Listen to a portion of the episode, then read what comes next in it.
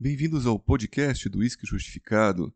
Eu sou o Guga Mark e hoje vamos falar de um whisky de Lowlands, que seria essa região que engloba Edimburgo e Glasgow, que seriam as cidades mais visitadas e conhecidas de toda a Escócia. A primeira é a capital e a segunda reconhecida como Centro Cultural Nacional, sede da ópera e ballet, além do Teatro Nacional da Escócia. Muitos entusiastas e degustadores acabam conhecendo a clássica destilaria desta região, chamada Glenkinch. Isso também graças à enorme distribuição deste rótulo pela enorme Diageo. E até mesmo eu caí na armadilha. Eu acreditava que conhecia o DNA das Lowlands, achava que os poucos whiskies que existem lá também seriam parecidos com o Glenkinch, mas não. Foi um susto tremendo quando eu experimentei pela primeira vez um rótulo da destilaria de hoje, Okentoshan. Vi muitas peculiaridades e diferenças neste whisky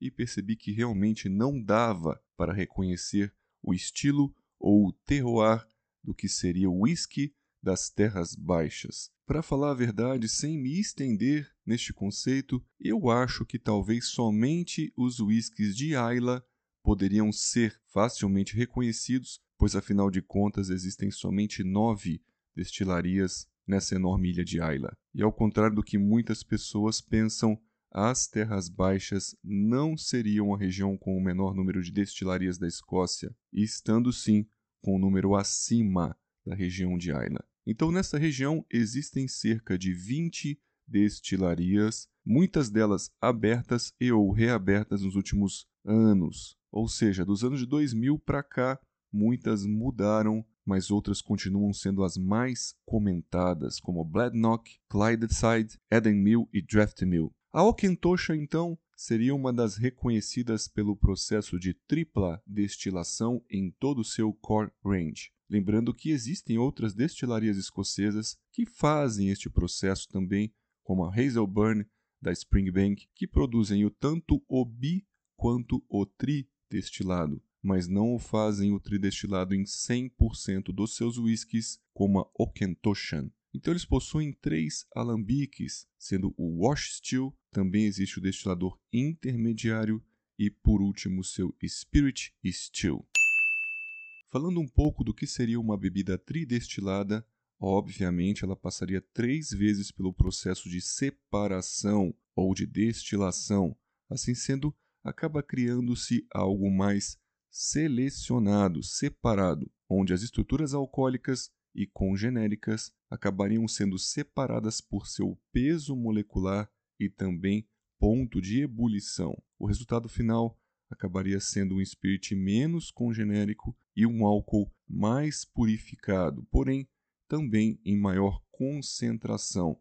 Ele acaba saindo do último alambique com mais de 80% de teor alcoólico. E quando formos conjugar com a influência do barril também, devemos lembrar que o spirit triplo destilado seria um pouco mais consistente ao longo dos anos, mais homogêneo, muito mais fino, mais alcoólico.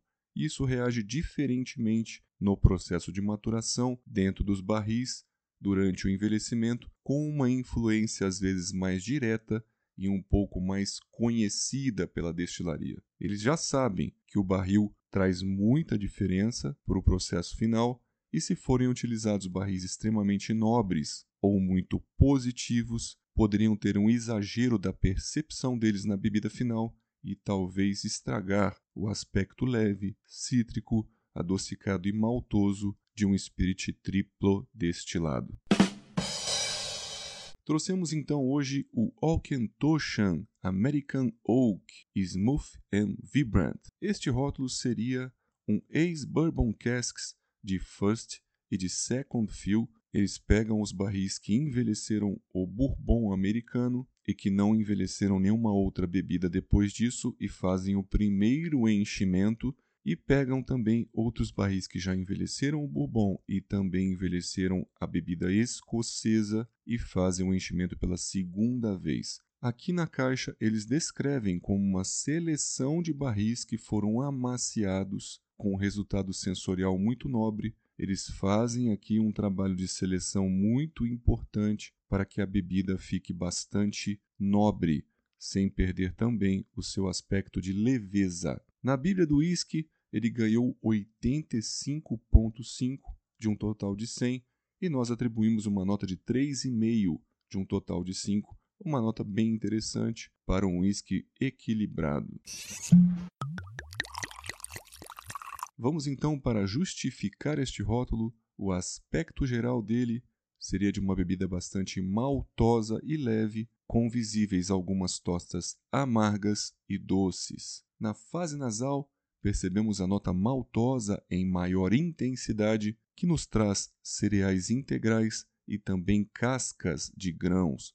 Em especial, percebemos a casca do arroz seca, além também do malte torrado. Ele acaba nos arremetendo também a uma palha seca, similar àquela palha de milho para fazer cigarro de palha, e também o nobre feno. Existe aqui uma mescla de cascas de castanhas brasileiras com casca seca de coco, junto com alguns aromas de tostas e de couro velho e outras lascas de madeiras. Os caramelos são visíveis em uma forma um pouco mais queimada e a baunilha junto com o coco queimado trazem um pouco de dulçor em associação com açúcar mascavo. Existem aqui notas frutadas que são visíveis, arremetendo principalmente algumas frutas secas ou cristalizadas, os abacaxis, entre maçãs, laranjas e pêssegos, os pêssegos seriam os mais visíveis e o aspecto do álcool não é agressivo e quase imperceptível para os 40% de teor, podendo aqui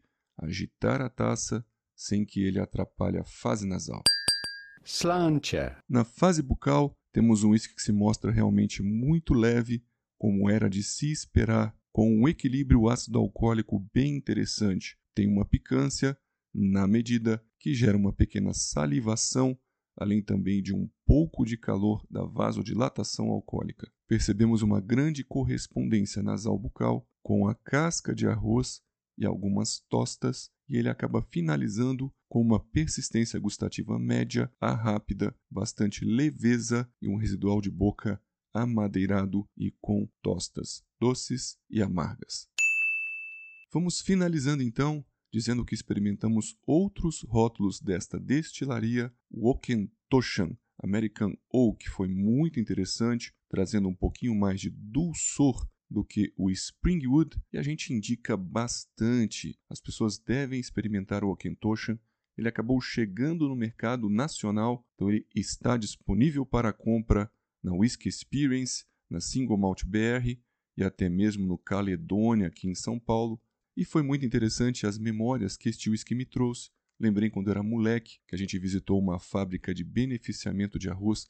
Existia lá uma pilha gigante de cascas que ficavam ali ao sol secando e a gente ficava brincando de pular da salto mortal sem se machucar porque era tudo muito macio e o aroma que levantava daquela poeira era realmente de uma casca de arroz torrada e foi justamente o que eu senti a primeira vez degustando o Okentoshan Springwood, que é um pouquinho mais seco e amargo do que este exemplar aqui do American Oak. Lógico que essa memória sensorial, essa coisa é muito pessoal. Obviamente, esse whisky pode trazer para as pessoas uma memória diferente. O interessante é você tentar reconhecer este whisky automaticamente. Ele tem essa coisa muito marcante de feno, palha de cascas de cereais. Meus amigos, é um prazer estar aqui com vocês. Eu indico bastante o Okentoshan triplo destilado, que pega mesmo bastante influência das madeiras que passa sem perder sua leveza. Obrigado a todos pela sua audiência e pela paciência e nos vemos nos próximos podcasts.